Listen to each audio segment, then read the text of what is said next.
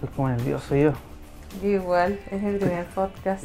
Igual decir que yo tengo otro podcast que se llama Todo estará bien, para que lo escuchen. Pero este otro proyecto aparte, un proyecto personal que es distinto a eso, porque el otro es básicamente huevear y aquí a lo mejor vamos a hablar como cosas más serias, Ujú, como temas más profundos, Sí. que es lo que me interesa a mí, No. la esencia humana. Ya, pero igual te gusta el humor. Sí, igual me gusta, igual es parte de él y ojalá que esté presente acá. humor. Creo que tenemos un sentido del humor parecido. Sí. Oye, ¿y ustedes habrán escuchado una voz femenina ahora? Y es porque estoy con una persona especial. Egresada de Derecho, youtuber, mi polola Paula. Paula, Hola. hola, ¿cómo estás? Bien, ¿y tú, Guillermo? Bien igual, Estoy contenta de estar grabando este podcast contigo. qué bueno. Porque igual tengo ganas de hacer un podcast, pero eh, bueno, ahora no tengo tiempo, estoy haciendo para el grado. Pero eh, es bacán grabarlo contigo porque tú ya tenías experiencia, po. ya tienes tu propio podcast. Así que, Igual es cuático eso como que ya tienes experiencia y la experiencia es básicamente hablar y grabarse. Sí, po. pero ya rompiste Pero igual es como que cuesta un poco romper esa tensión inicial cuando recién prendí el micrófono.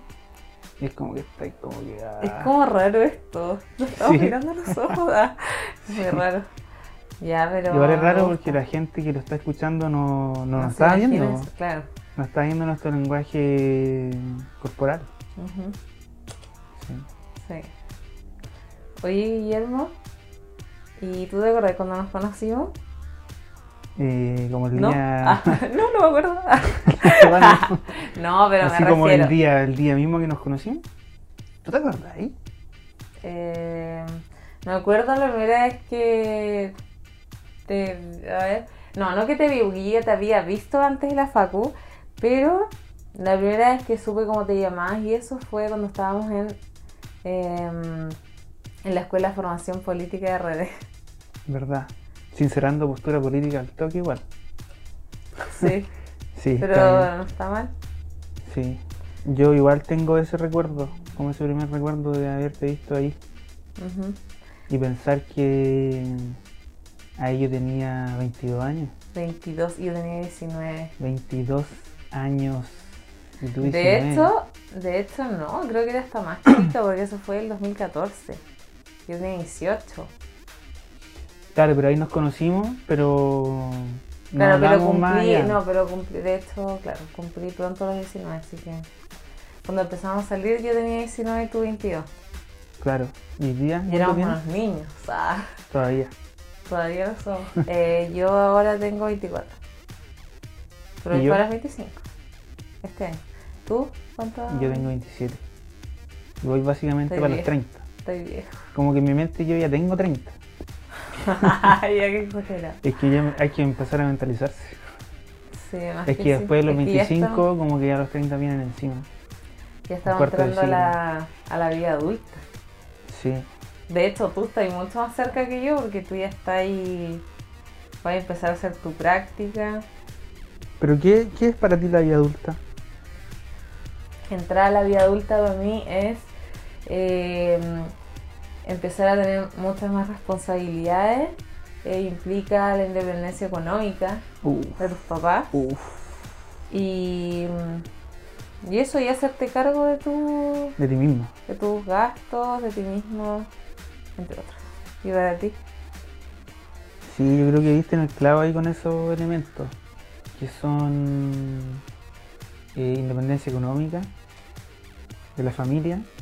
Independencia emocional, También está ese elemento emocional, obvio.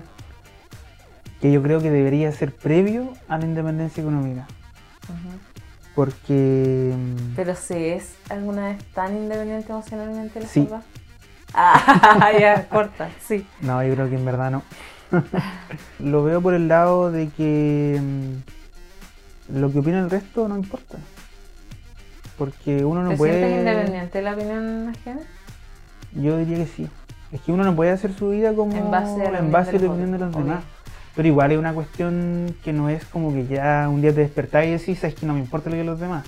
Igual importa. O sea, Yo vivimos en una igual- sociedad, tenemos amigos y la opinión que ellos tengan de nosotros igual le influye en nuestra forma de ver la vida, pero yo creo que hay que irse liberando de, eso, de, de de esas cosas. Sí, yo creo que hay que empezar, o sea, creo que ya he empezado a independizarme un poco lo que diga el resto, porque ¿Viste que estáis full adulta? sí, la verdad es que sí. Ah, No, pero me refiero, ponte tú, eh, no sé, por el tema de abrir un canal de YouTube, es de en verdad independizarte lo que piense el resto, porque es como eh, mil gente probablemente haber dicho así como, ya, qué onda, o, o qué está hablando, como que, que se cree. Y en verdad yo lo hago igual, porque no voy, a, no voy a dejar de hacerlo porque alguien piense eso. Y probablemente alguien lo puede pensar, pero está bien, es como que cada uno tiene su opinión, pero no puedo como actuar en base a eh, lo que digan los otros. Aparte que la vida es una, y si no lo haces ahora, Sí, me, me pasa lo mismo con, con el podcast. Que igual, y eso significa, hacer un podcast, hacer un canal de YouTube, significa exponerte en cierto Sí. modo, como al resto. claro. Y si a uno le importa mucho lo que opina el resto, va a ser un freno para ese tipo de proyectos. Totalmente. Porque Pero, y si tú lo pensáis, ese tipo de cosas siempre está como en lo que hagáis. Por ejemplo, bueno, nosotros estudiamos Derecho los dos, y yo ya di el examen de grado y todo, voy a hacer la práctica. Y en algún sentido también es exponerse un poco porque uno tiene que lidiar con gente eh, y esa gente te, va- te- te ve como un profesional, entre comillas. Y tú estás ahí, ahí expuesto a la opinión que, ellos se- que esa persona se forme de ti en tu trabajo. Y uno siempre está expuesto igual a las críticas de la gente ante cualquier cosa que tú hagas. Pero eh, igual hay cosas y cosas. Porque, por ejemplo, hay carreras que son súper aceptadas. O sea, estudiar Derecho es como algo súper bien visto, ¿entendí? Sí, nadie, te va a nadie te va a decir así como... Eh, ¿Y por ¿Para qué? qué estudias ¿Estás Derecho? seguro? Te vas a morir de hambre. Nadie te va a decir eso. Es como que te van a decir, ¡ay, qué seco, qué inteligente! Te encanta leer. La típica, así como que tú eres un dios de, de todo esto, así como eh, humanista, que te encanta leer y, y que eres un seco, básicamente. y que después voy a ser como abogado. Es como, ok, bacán. Como que te respetan. Sí. Es una lata wea. Ya, pero por otro lado, si es que tú decís, oye, ¿sabéis que voy a este teatro? O voy a dedicarme a. O voy a dedicarme casi que a, a las redes sociales. Te van a decir, como te empiezan a criticar al tiro porque hay, hay em, ocupaciones más, Validadas. más validadas que otras. Sí. Y una lata que pase eso. Mm. Pero dentro de todo esto, de como de las carreras que uno estudia y todo, igual está como el tema de la crisis vocacional, porque yo creo que muchas de las personas que estudian derecho en algún momento sienten una crisis vocacional, porque la carrera es muy exigente y no sé, yo creo que es común las crisis vocacionales. De hecho, yo, yo igual he tenido crisis vocacionales. ¿Qué? Lo que pasa es que mm, como la educación está tan mercantilizada, cuando un alumno tiene intereses humanistas, nadie le dice, oye, estudia, no sé, po, eh, Literatura. teatro o lo que sea, Filosofía. sino que al tiro te, te dicen que tienes que estudiar derecho porque es lo que te va a dar más plata. Claro. Y en el fondo igual hay gente que lo ve por eso y está bien. Si en el fondo todos queremos tener una buena situación económica, pero es evidente que la sociedad necesita eh, diversificar esos talentos, como aprovechar esa diversidad de talentos que hay. Y mucha gente se pierde en eso, po. porque por ejemplo yo quería estudiar otra cosa y entré a derecho solo porque era humanista y porque la presión familiar igual influye en que uno necesita un buen pasar económico Claro. y que se relaciona con la independencia económica que uno tiene que lograr para entrar a la vida adulta. Claro. Entonces estudiar una carrera tradicional es como un pasaje rápido para, para la independencia. Que al final igual siento que eso es como un poco... eh, a ver, es que no, no sé no sé si me voy a expresar bien con lo que estoy diciendo, pero es Dale como nomás. que siento que cuando los papás te dicen así como, oye, tienes que estudiar derecho porque si estudias literatura o si estudias otra cosa te vas a morir de hambre o algo así. Siento que eso es como eh, transmitirle a tu hijo sus inseguridades, porque es como, eh, como que ellos temen que si tú sigues otra cosa no te va a ir bien pero eso no tienen, eso no es, no es necesariamente así. O sea, hay actores que le dan excelente, hay cineastas que le dan demasiado bien, escritores, y al final depende de cada uno, pero siento que te meten tanto en la cabeza eso que queda como en tu inconsciente de que si tú estudias algo como más artístico, si tú te dedicas al arte, no vas a surgir. Al final es como que tú mismo te autosaboteas, porque lo tenés como tan guardado que es como que, como que no, eso está mal, eh, me va a ir mal, no voy a ganar plata, que preferirte por lo más tradicional. Pero es como la proyección de los míos de otro igual. Sí, totalmente. Porque cuando es como lo que hablábamos la otra vez, o de como los emprendimientos y eso, que, que en realidad las personas que de repente tienen las ideas más locas y que todos les dicen como no, no, no lo haga, es una locura, ¿por qué hacer eso? Al final muchas veces son tan persistentes con lo que quieren que al final tienen, eh, no sé, negocios, cosas súper exitosas, súper innovadoras, pero que muchas veces antes la gente les dijo que no. Sí. Es como... Eh, pero son personas como muy perseverantes. Pero es porque creen que pueden hacerlo. Sí. Igual es eh, un poco injusto que la gente que tenga intereses que no son valorados por la sociedad tenga que estar esforzándose y dándole y dándole y, todos le dicen no lo hagáis y hay que seguir dándole y no encontré apoyo en ninguna ninguna parte. En cambio, si tú estás derecho, todos te apoyan, no sé si te apoyan así como que para ayudarte a estudiar, pero obviamente todos opinan que eso es lo correcto, que eso es lo que tenéis que hacer. Claro, porque creo que al final todas las, cualquier cosa que tú hagas igual va a tener una, un grado de dificultad. O sea, sea, por ejemplo, estudiar derecho, o sea, estudiar para el grado es un es como un, un infierno, digámoslo, un infierno. Un suplicio, o sea, es como que literalmente una tortura. todos los días por no sé, 10 meses, hay gente que lo hace menos, otros que lo hacen más. Eh, te levantáis todos los días, tenés que estudiar, de repente tomáis, no sé, el fin de semana, pero te sentís culpable porque tenés que estudiar y que si te olvidó algo tenés que volver a repasarlo y es como que es eh, es súper difícil y si tú no tenés como la fortaleza mental para decir no, tengo que seguir, tengo que ser disciplinado, eh, como ver la meta en vez de ver el suplicio diario, eh, igual no es fácil. No es algo que, a pesar de que la gente te dice, dale, eres seco y todo, es como un tema más personal igual. Así como los emprendedores dicen, tienen una idea y todo lo... Es como que eh, creo que al final todas las cosas, cualquier cosa a la que te dediques tiene un nivel de dificultad y que tiene mucho que ver con tu mindset, como con tu con tus creencias, con tus pensamientos, con tu disciplina. Cualquier cosa que quieras lograr. Oye, ¿y tú te sientes preparada para la vida adulta? Igual digamos que hay gente que enfrenta la vida adulta a distintas edades.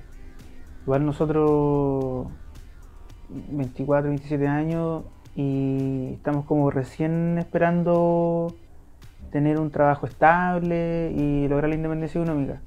Pero hay gente que por X motivo, que han sido menos privilegiados a lo mejor que nosotros, y han tenido que enfrentar la vida laboral e intentar la independencia económica mucho más antes que nosotros.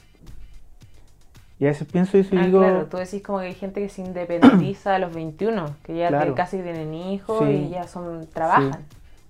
Y yo tengo 27 años y, te pregunto esto porque yo no me siento tan preparado para la vida adulta. ¿Tú te sientes preparada? Mm, yo creo que sí. O sea, creo que no estoy 100% preparada porque estoy en el proceso.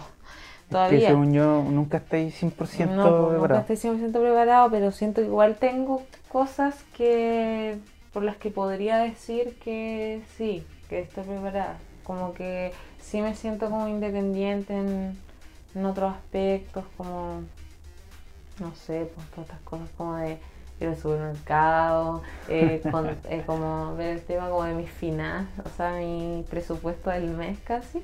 Y Yo sola lo tengo que controlar, no es como que mis papás me controlen todos mis gastos. Yo lo veo. Y. ¿Y qué más? No, igual.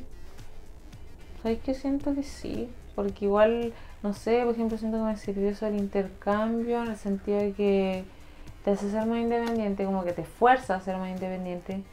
Y. mm, Y quizás no estoy 100% preparada, pero sí. mm, Un 70. Ah, Sí, voy para allá. Sí. Porque mm, ¿Y por qué tú no te sientes preparada? es que eso quería comentar. Eh, porque es como un mundo desconocido. Claro. Salir de Porque salir de la zona de confort y todo ese tipo de cosas. Como ese tipo de desafíos cotidianos. Pero en el fondo igual me siento... No sé si estoy preparado, pero estoy como que voy con todo. Claro. Es Como que ya quieres vivir. Sí, como que ya estoy medio chato de vivir con los papás y hay que puro hacerla. Claro. Pronto.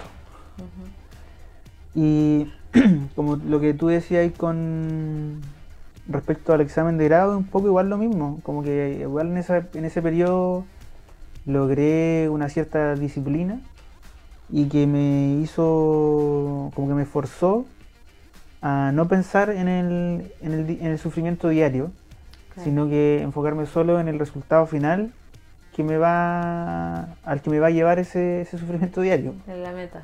Claro. Entonces, si uno deja de pensar, digamos, suena como raro igual decir como no pensar y, y hay que hacer, ¿no? Como no darle tantas vueltas. No darle tanta vuelta a la cosa y, y mm, salir con todo, ¿no? Es que claro, eso es lo que a mí me pasó en un momento que estaba tan eh, cansada de estudiar para el grado, estaba como prácticamente con crisis vocacional, no sé si quiero hacer esto y no sé si ya me quiero dedicar al derecho poco menos.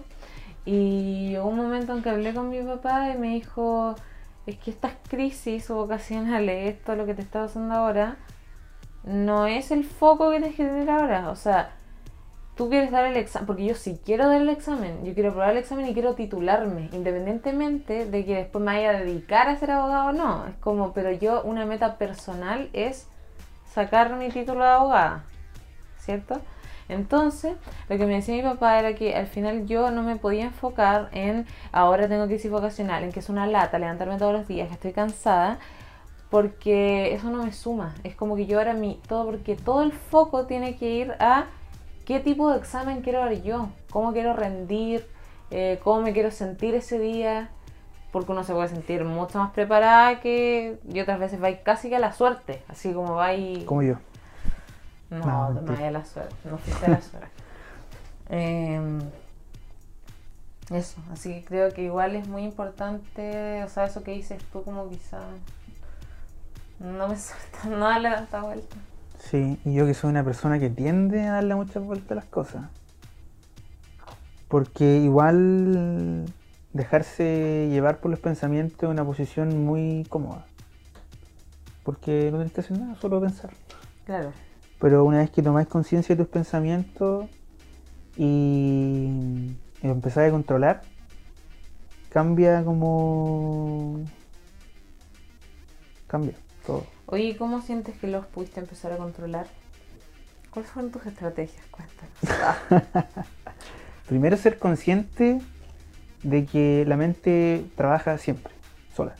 Y los pensamientos van y vienen siempre.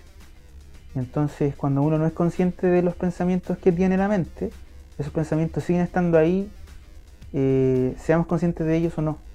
Claro. Entonces, hay que hacerse consciente de los pensamientos.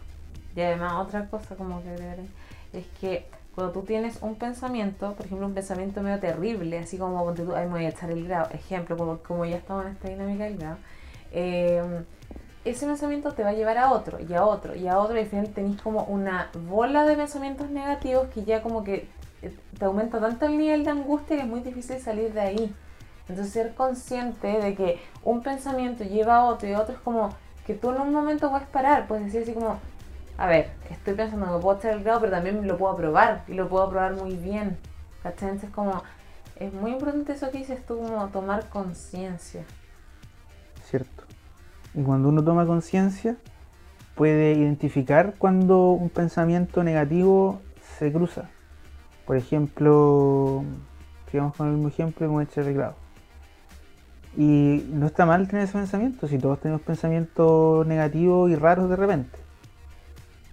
Y sobre todo en momentos de angustia uno tiene pensamientos más negativos. Pero cuando uno es consciente de ese pensamiento, tiene dos opciones. O lo dejáis pasar, o te involucráis con el pensamiento y empezáis a desmenuzarlo. Me lo voy a echar porque, porque hoy día no me ha rendido nada, porque me falta caleta de materia, Estoy justo porque estoy justo de tiempo, porque estoy medio enfermo, eh, Tengo sueño. Tengo sueño, tengo hambre, eh, quiero tomar, quiero huevear, quiero juntarme con mis amigos y así infinitamente, un loop infinito en el que te vas yendo a la mierda. Y eso, Pero igual tú meditabas, ¿o ¿no? yo meditaba. Sí, Creo eso es igual, como que te sirve- sí, no quería mencionarlo, pero igual lo voy a mencionar. ¿Por qué no lo Porque- mencionar? Porque a veces cuando uno menciona la meditación, es como que ya, ya está ahí Alfredo Spade, Ah, está ahí ya. esotérico. Ya, Pedro Te Engel. fuiste Pedro Angel, sí, está ahí en la esotérica. Pero no es nada en otro mundo la meditación. No, es todos nada del otro mundo. O sea, no, la verdad que casi nadie lo hace. Sí. Pero lo que hoy es que con todos lo hacen, me refería a que gente de todo tipo lo hace, desde gente muy espiritual a gente muy lógica, que es que lo hace simplemente en las mañanas como para, Para ser consciente Para de los hacer- pensamientos y conectarte con la verdadera un naturaleza. poco, como parar de este como piloto automático, Sí. que te, despiertas con desayuno, te vas al trabajo, estás todo el día ahí, después te vas a la Sí. casa, te duermes, como ya. Es como parar un poco, darte cuenta y tomar conciencia hasta tu, de tu respiración. Sí, ¿no? Y ayuda mucho a, a, te- a entender un poco, porque uno tampoco entiende todo, pero uno comienza a entender cómo trabaja la mente. Por eso eh, decía esto de los pensamientos y que la mente trabaja siempre sin parar.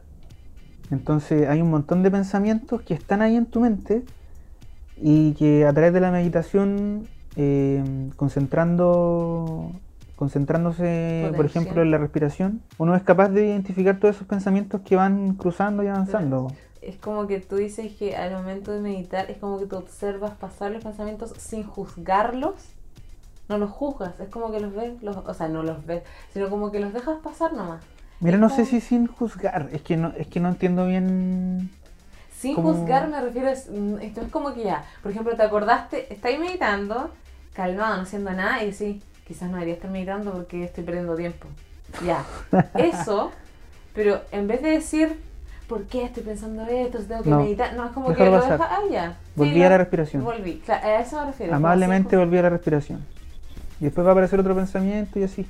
Claro, Pero igual a veces uno se involucra en el pensamiento, si no es uno no es todos somos seres humanos y además de que partir en la meditación es muy difícil porque estamos Sí. demasiado acostumbrados Sí. a que todos los pensamientos nos involucramos en ellos. De hecho, yo lo empecé a hacer y, y empecé a notar como un cambio eh, después de unos seis meses, diría yo, haciéndolo una vez al día. Ya. Pero es una buena experiencia y quiero puro volver a De hacerlo. hecho, siento que cuando uno parte, porque yo como que ahora no estoy meditando, pero cuando partí en algún momento hace años, eh, era como que sentía como que no podía meditar, era como que yo decía, no, quizás no puedo, es como que me cuesta demasiado, pero de eso se trata. Como que eso es la meditación, es como estar ahí, quieto, enfocándote presente. en algo, estar presente, aunque hayan pensamientos, pero los aceptas Sí. no, ¿cachai? Y como Porque- que de eso se trata. Porque ¿qué es lo que pasa? ¿Qué pasa? Ocurre que el ser humano muchas veces se queda entrampado en los pensamientos del futuro. ¿Qué voy a hacer con mi vida? ¿Voy a entrar al mundo laboral? ¿Tengo que dar el examen de grado? Etcétera. O se entrampa en los pensamientos del pasado. ¿Por qué hice esto? ¿No debía haber dicho lo que dije? ¿O debía haberle dicho esto a tal persona? O no sé, un montón de cosas de ese estilo. Claro. Entonces la, Como la que- meditación te abre una oportunidad, podría decir, como para vivir el presente. Porque mm, uno no es libre cuando se queda en los pensamientos del futuro y el pasado. Entonces la única libertad es vivir el presente. Sí. Y para lograr eso hay que tener la capacidad de identificar los pensamientos. Y cuando uno tiene esa capacidad, puede decidir con qué pensamiento me involucro o no. Claro. Qué interesante eso, me encanta. Eso. Eso. Qué bueno que cerramos el tema vida adulta con la meditación, ¿eh? Una buena conexión. Sí. Eh, Conclusión, para entrar a la vida adulta Hay que meditar. hay que meditar.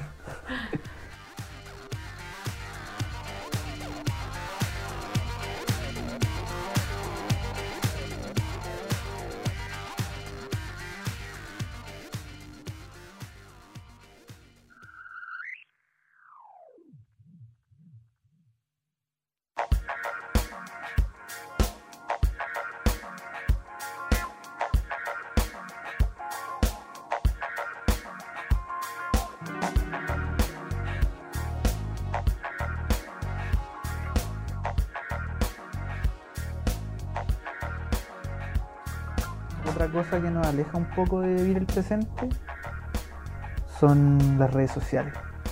Ujú, Totalmente de acuerdo. ¿Cuál es tu relación con las redes sociales? Eh, Una relación- Mira, yo soy youtuber. no, no. ¿Es una relación sana o una relación tóxica? Eh, ha sido sana y ha sido tóxica. A Me ver, explico. a ver, me interesa. Sí. Ha sido sana porque eh, a través de las redes sociales siento que he, he no sé, he seguido páginas que me inspiran mucho y que me han mostrado muchas cosas. Por ejemplo, no sé, em, no sé, páginas así como de frases positivas en Instagram o youtubers que suben videos, eh, no sé, de ley de atracción, de desarrollo personal, que son temas que a mí me encantan y me nutren el alma. Vaya. No, no, en serio, es como que me hacen súper bien y me transmiten paz, etcétera. Pero por otro lado, no estoy, soy una persona común y corriente que igual sigo eh, a personas y páginas y, y cosas que muestran como una vida perfecta, típico, no sé, eh, no sé, minas que son muy regias, Full modelo, full vida full modelo. y que de repente uno es así full como, hoy delgadez". qué regia, y tuve que estudiando al grado comiendo galletas. Entonces como, mm, como que uno tiende a compararse. Entonces por ese lado siento que para llevar una buena relación con las redes sociales yo creo que uno tiene que ser cuidadoso de quién sigue. ¿Me entiendes? Como que Entiendo. para que las redes sociales sean como más amigables, como, Como que, te entres- sumen más que te te sumen, resten. porque hay veces, y no te lo voy a negar, que yo me metí a redes sociales como que estoy medio angustiada. Así como que el hecho de meterme a una red social es como. Ay, no sé. Bueno, las redes sociales están hechas para que sean adictivas. Sí, Y me pasa que mm, de repente estoy en Instagram, que es la red social que más uso y que las que todos más usan. Y estoy mirando y de repente pasa el tiempo y estoy estuve media hora o más y sin parar, sin parar, sí. full scrolling. Sí, full scrolling. ¿Scrolling o scrolling? Scrolling. Ah.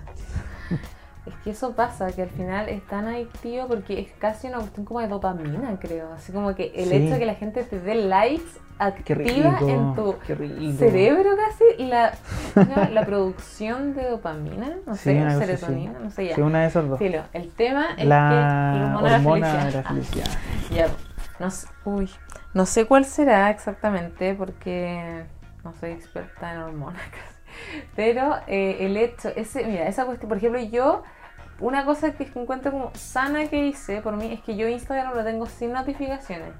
O sea, Yo yo, solo recibo notificaciones de Instagram si es que me meto a Instagram. Porque si no, era como que antiguamente cuando lo tenía con, era así como ya subía una foto, estaba todo el rato pegada a la, a la pantalla del celular, así como esperando a ver cuán- quién me dio like, porque la, la pantalla se prendía, po, se prende cuando alguien te, te llega una notificación. Entonces al final dije, no, chao, como que después me meto como que me olvido, como subo una foto y chao, me olvido y listo. Sí, es súper sano O, hacer o eso. también por, para el tema como de la productividad, si tú tienes que hacer algún trabajo, tienes que estudiar o algo, no puedes estar con full notificaciones, porque Sí. eso te cambia el foco totalmente y tú tienes que estar demasiado enfocado en la tarea. A mí me parece súper interesante pensar que antes no existían las redes sociales, que antes no había internet. Cuático, no había internet, de hecho, eso hablábamos De hecho, yo me acuerdo en la infancia cuando no había internet. Ayer hablábamos con unos amigos que eh, el tema de las redes sociales, eh, perdón, perdón, perdón, perdón, el tema del internet, y, se acordaban que los teléfonos tenían internet, yo no me acordaba. Teléfono eso. fijo y sonaba así, con sonido demasiado raro. Yo no me acordaba de eso. Era muy. Yo tengo recuerdos de ese internet con, no me acuerdo cómo se llama, red fija, como la red del teléfono. ¿Y ahí cómo teléfono de internet? ¿Qué propósito tiene? Porque ahí te llegaban, el internet te llegaba por el teléfono fijo. Ah, ya. Era Ah, como la ya. red de... Sí, pues como en vez de que te llegara el router del wifi, ya. te llegaba al teléfono. Del wifi, del wifi. Sí, Ya. de la wifi. Ya. No seamos así. eh, ah, ahora Sí, entiendo pero- por qué sonaba. Yo no entendía por qué todos hablaban del internet por el teléfono Sí. ayer. Y lo que te iba a decir es que cuando no existía internet, eh, era más fácil vivir el presente. Claro. Porque no tenía ahí esta distracción constante de ver qué están haciendo los demás. Claro, es como ¿Qué está que- tuiteando el otro? ¿Qué, es, qué subió la historia? Claro. Es como que ahora, como que hubiese una necesidad de estar comunicados Sí, 24-7. Sí, como que antes era súper difícil comunicarse Sí, y ahora hay demasiada facilidad para comunicarse Sí. y es como que es, Es como un arma doble contraproducente. filo. Porque por una parte es bacán el hecho de que tú puedas comunicarte en cuestión de segundos con una persona que está al otro lado del mundo, literalmente, y facilita demasiado la comunicación, pero por otro lado es como que te, mm, te juega en contra igual, porque estás todo el día pendiente de lo que hace el otro y después te da como FOMO. Ah, ¿cachai FOMO. eso? Fear of missing out. Sí, a mí me pasaba eso.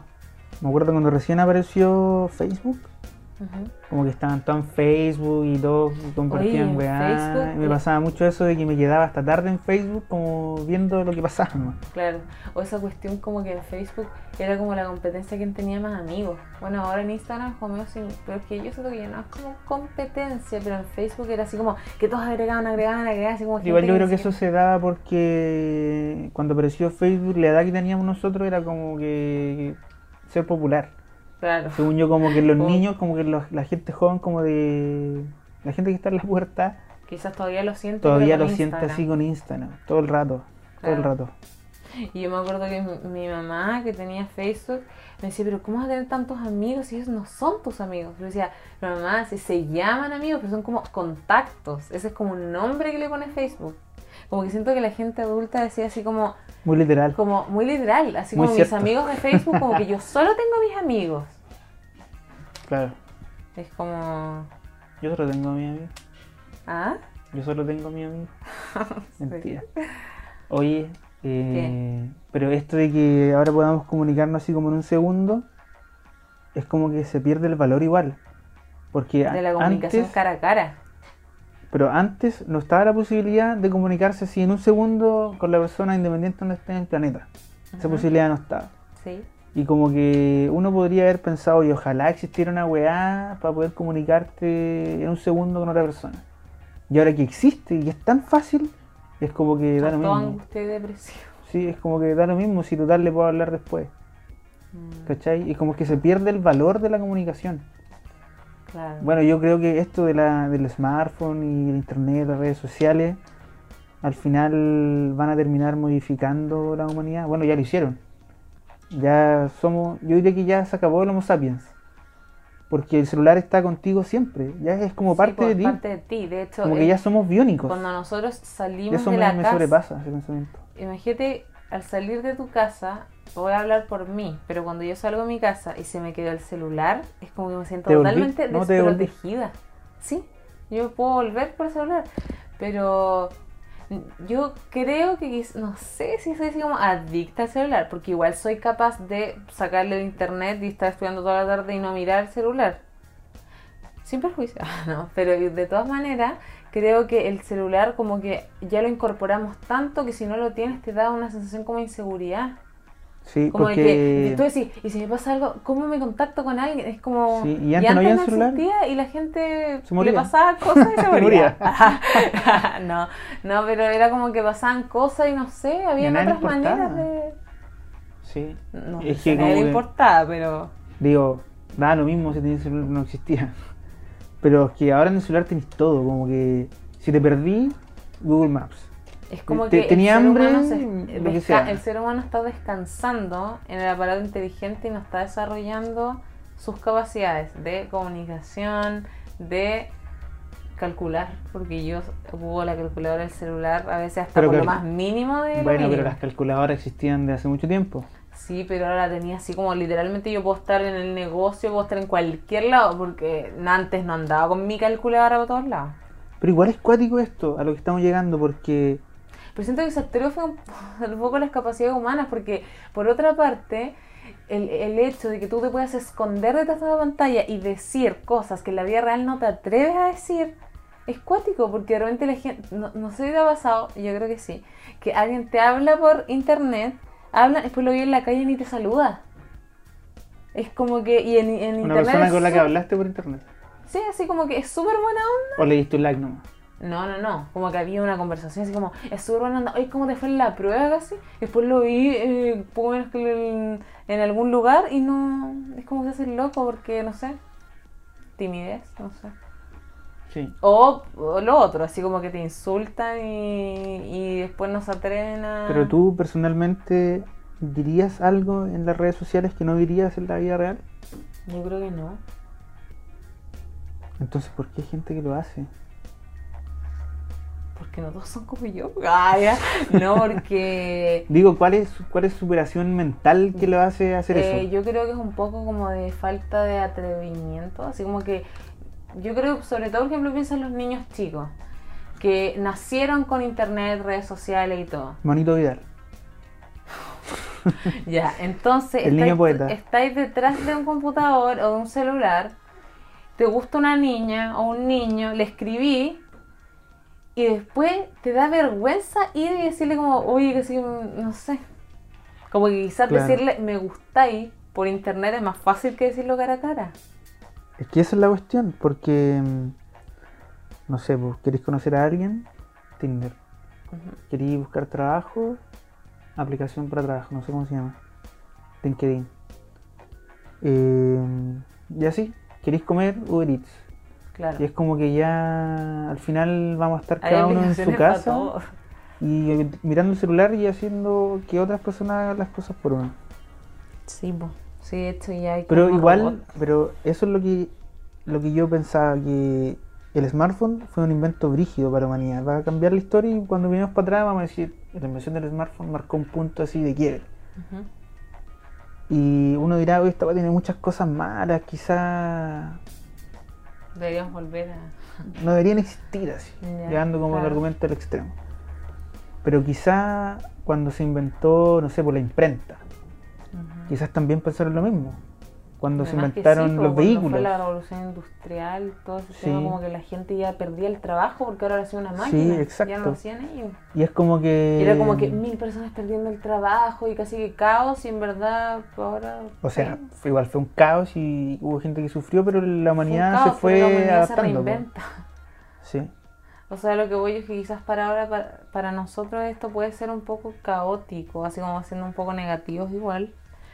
Sí. Eh, decir como que ya nadie va a hacer nada porque, eh, no sé, eh, los robots, los celulares, cualquier cosa tecnológica va a como hacer lo que el ser humano podría hacer, pero quizá, no sé, no sea tan terrible la larga. Yo creo que en el fondo es parte del desarrollo de la humanidad y hay que adaptarse.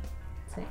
Y así va a ser. Al final nos vamos a No terminar hay que ser tan, tan negativo, yo creo que igual tenemos que ver las cosas positivas. Y además ha facilitado la vida increíblemente. oye, imagínate el tema del estallido social de Chile.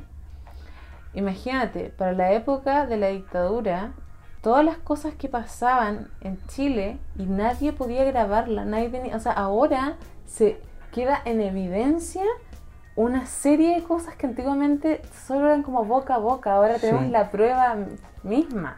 Hubiese sido muy diferente el estallido social sin redes sociales. Muy diferente. Horrible. Imagínate, yo cuando pasó todo esto de octubre y todo, y pensaba en dictadura, las cosas que pasaban, toda la represión y la violencia estatal y todo, y no había nadie que lo estuviera compartiendo en ese momento. En cambio, ahora cada cosa que pasa está en internet. Ta- claro. Entonces la cantidad de cosas que pasaron y nadie supo porque no se pudieron informar, eh, debe haber sido caleta de que, que nadie supo o que quedaron ahí perdidos en la historia. Claro, claro, o sea, deben haber habido abusos tremendos que nadie, o sea, que solamente algunos los hablaban, pero... Claro, que no, que no se pudo documentar, pero igual ya está como más o menos desarrollado los testimonios y todo. Claro, sí. Pero hubiese sido súper distinto si hubiesen existido redes sociales En en, el época. 73. Sí, Pero eso es ya ficción. sí. Oye, y mm, con todo esto del Festival de Viña, que estamos ahora, bueno, que terminó anoche, que no vi muchos días. ¿Viste solo Eh, uno? Yo vi solo uno, la verdad. ya, Y yo básicamente los vi a todos. Ricky Martin. No es que tenga tiempo.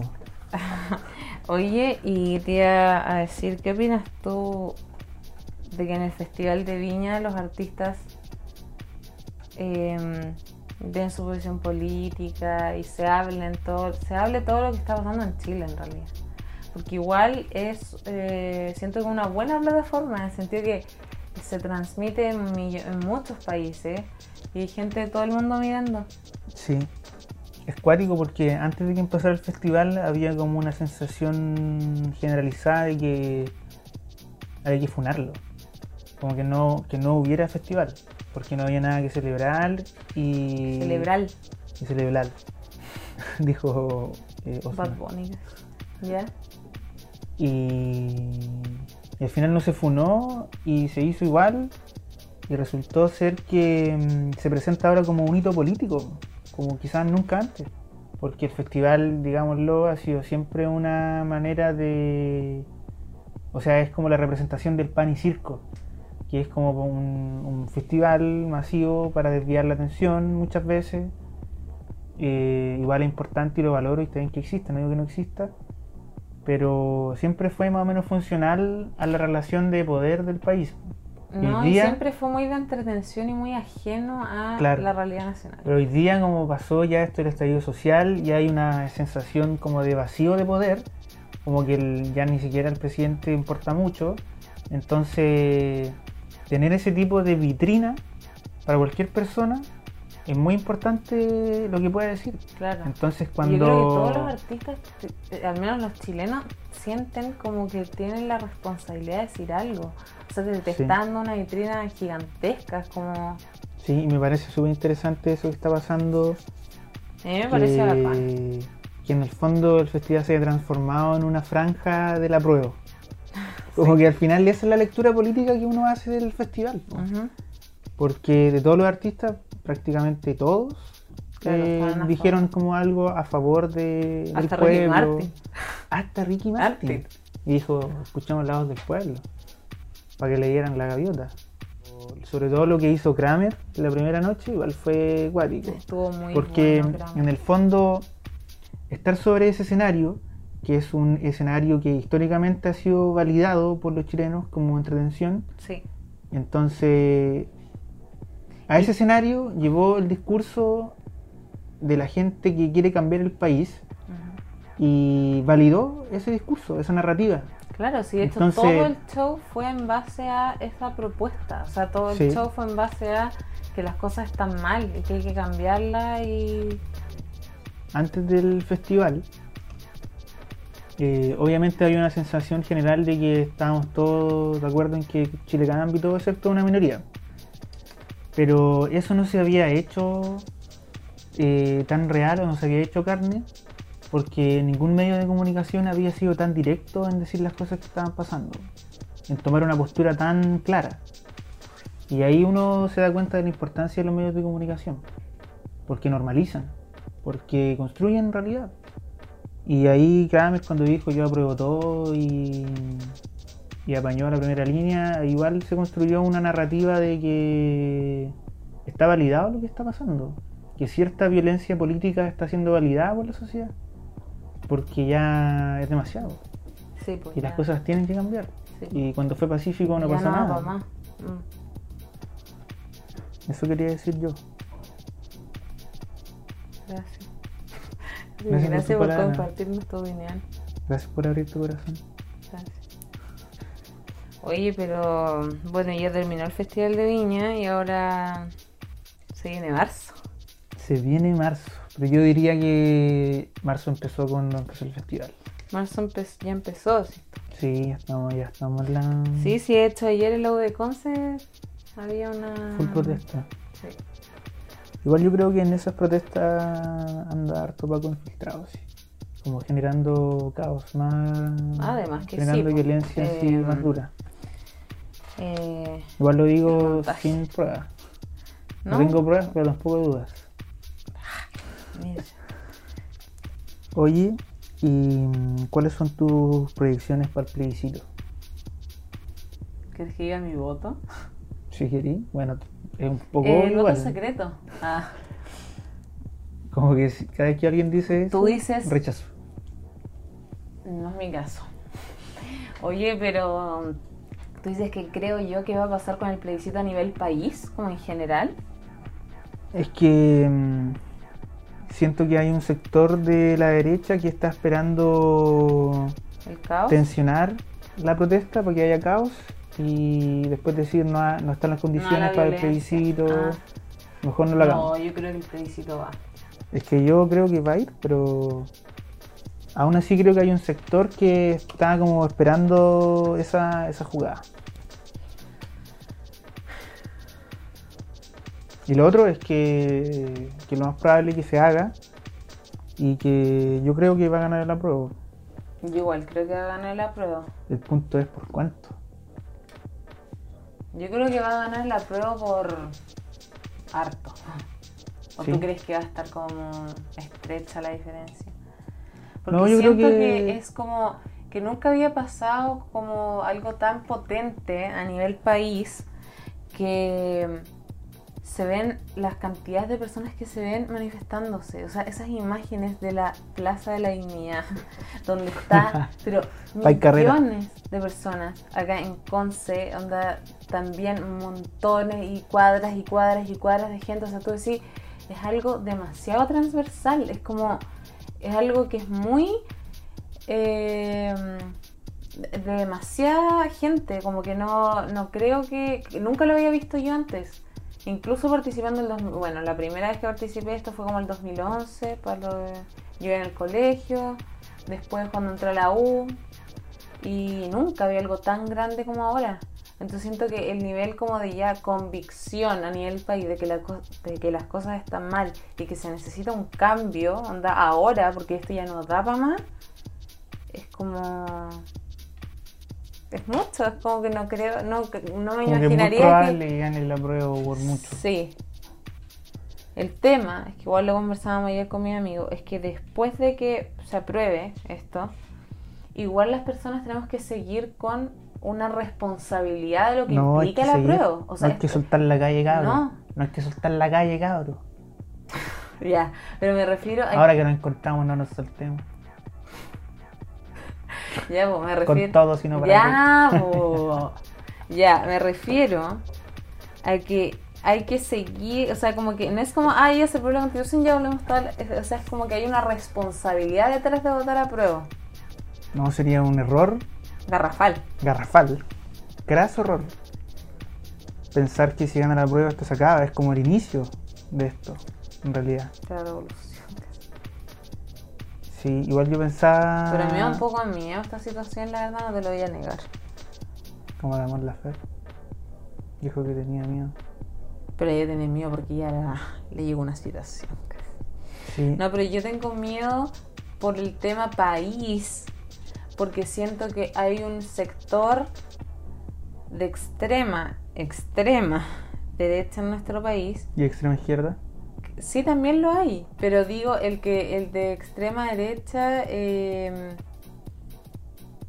No respetan los derechos humanos, digámoslo. no respeta los derechos humanos. No Eso creen es en los algo derechos grave. humanos. Igual yo pensaba esto mm, comparándolo con el plebiscito del 88, Ujú. el sí y el no, cuando ganó el no. La alegría ya viene. ¿Ya? Y no sé, yo no estaba vivo, no había nacido, pero pienso que igual quizá había una sensación más o menos generalizada de que iba a ganar el no, porque nadie quería que siguiera Pinochet. Y a lo mejor había gente como nosotros ahora, decimos, y en esa época decía, vamos a ganar, no sé, pues va a haber harta diferencia, como que ya es obvio. Pero no, yo no estaría tan seguro. Pero ¿sabes estoy, qué? pero estoy haciendo el ejercicio, ¿no? y Ya, al pero, final, eh, en definitiva, no fue tan mm, grande la brecha, po. ¿Cachai? Fueron como, ¿cuánto? Como 10 puntos de diferencia. Pero menos, yo, estando en esa época, jamás pensaría eso porque tienes un dictador en el poder. O sea, la posibilidad de que esas cuestiones de que poco menos que no se respete esa votación es muy alta. Ahora nosotros estamos en democracia, entre comillas. Bien entre comillas. Ya, y bien entre comillas. Pero yo creo que sí se van a respetar las, las elecciones. Pero tú crees que el hecho de, de que en esa época se pensara que no se podía respetar, ¿qué efectos tuvo? Que la gente Que votara la- que, yo sí. creo, no, no, que- o sea, la gente votó, se notó que la gente quería que no siguiera. Pero es que eso es lo Pero, que voy. pero es no, que eso es lo que voy. Es que, no- marcado tampoco. es que ese es el punto. Pero es que lo que voy yo es que la impresión previa, yo no sé si era tan clara. Como ahora Claro. quizás más claro, Claro. La, la- la impresión previa. En el Sí, es sentido que por eso digo que mm, nosotros no existíamos, no habíamos nacido, pero es que a lo mejor también había esta sensación generalizada y en el fondo no fue tan así. Claro. Y por eso creo que no tenemos que cometer el mismo error de dar por sentado el resultado. Por eso, Vota. nosotros dos, y desde este podcast especialmente, invitamos a todos los que están escuchando a que voten a prueba este 26 de abril para terminar con la constitución Pinochet Lagos y empezar un nuevo ciclo político, un nuevo pacto social que abra el camino para un país mejor, donde nos encontremos y no nos soltemos. Con sí, de acuerdo. Para que... Conforme. Apruebo. Apruebo. Afirmativo. Afirmativo. No, pero Está estoy bien. de acuerdo contigo. Oye, yo creo que con esto Estamos dando por finalizado. le vamos dando término con este mensaje para la votación. Le damos término a este primer capítulo que podríamos llamar piloto para este proyecto de podcast. ¿Qué te pareció esta conversación Eh, amena? me pareció mm, interesante, me sentí cómoda y me gustó esta dinámica de podcast. Sí, está buena la dinámica, ¿cierto? Sí. Qué mejor que empezarlo con, con mi polola. Ah, gracias por la invitación. Y eso amigos, yo me llamo Guillermo y este es mi podcast. Adiós.